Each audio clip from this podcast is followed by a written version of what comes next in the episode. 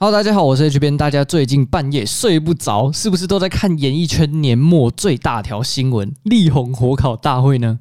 这个新闻热度直接压过四大公投和蜘蛛人的电影上映，消息挤爆各大社群，真的是辛苦媒体记者了。虽然我们投资爆米花是走财经线的节目，但我们的小编也没闲着，不管是新闻还是梗图，都跟得非常紧，就是要找到流量密码。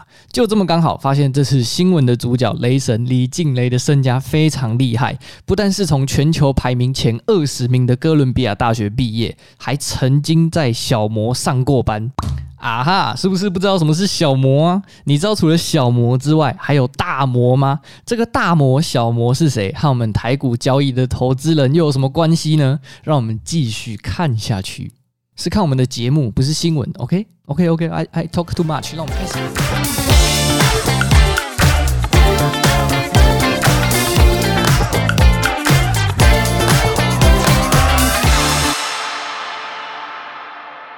小摩、大摩是什么？大家常在财经新闻听到的小摩和大摩，其实是两间公司的简称。小摩是指摩根大通。大摩是指摩根史丹利，两家都是财经相关的公司。摩根大通俗称小摩，全名为 J.P. Morgan Chase，美股代号 JPM，是美国最大的商业银行。它的业务遍及全球五十多个国家，包含投资银行啊、金融交易处理、投资管理、商业金融服务、私人银行服务等等。那俗称大摩的摩根史丹利，全名为 Morgan Stanley Capital International，简称 MSCI。I 中文为名胜，美股代号也是 MSCI。MSCI 是不是很熟悉呢？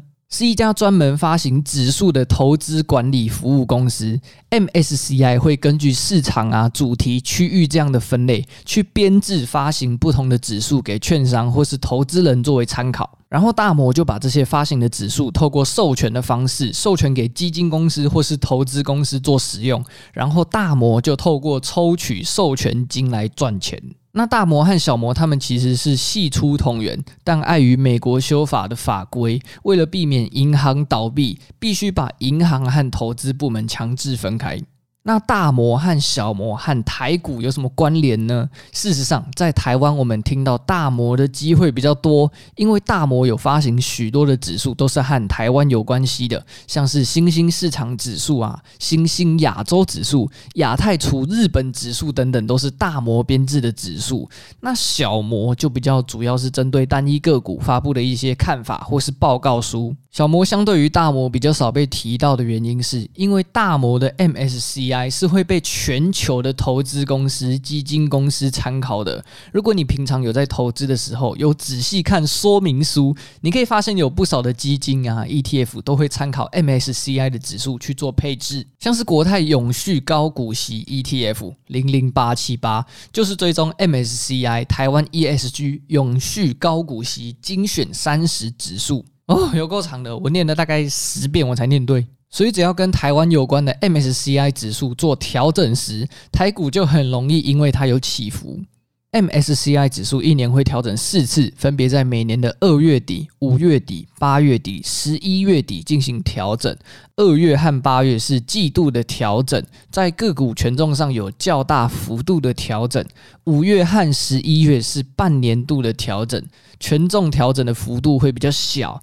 那在正式调整前的二十天，会在网站上公告，让基金业者有足够的时间去调整投资组合，并在下个月的第一天生效。所以，通常在指数调整月月底的最后一天交易日会爆大量。那台湾有哪些追踪 MSCI 指数的标的呢？跟大家分享一下，MSCI 台湾指数是追踪台湾市场中大型股的表现。目前 MSCI 台湾指数有八十七个成分股，这些成分股的市值大概占台湾股票市场市值的八十五趴。目前前五大成分股分别是台积电、联发科、鸿海、联电、台达电，都是大家听过的股票，毕竟它市值最多。那除了 MSCI 台湾指数外，MSCI 的全球股票指数、新兴市场指数、亚太排除日本指数等等，都可以看到台湾公司的身影哦。虽然说 MSCI 指数的调整对于个股来说会有影响，但这也不是绝对的。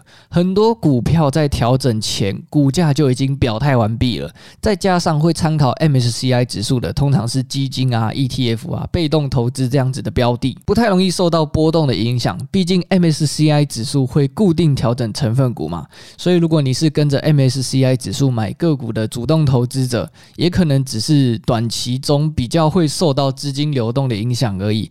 用基本面来长期选股的话，应该不会有太大的影响。投资指数就是在一开始就帮你做好风险分散，然后许一个美好的未来。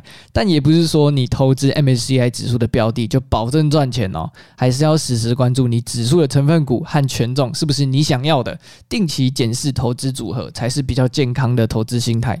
好的，今天认识了什么是大摩和小摩，也知道大摩、小摩和台股 ETF 的关系，希望有帮助到你。在看娱乐新闻之余啊，也可以学习投资理财的知识，不错吧？OK，今天的主题就分享到这里。如果这期节目有帮助到你的话，可以分享给你的亲朋好友，在各大 Podcast 平台上订阅我们，也欢迎追踪我们的 IG 投资爆米花。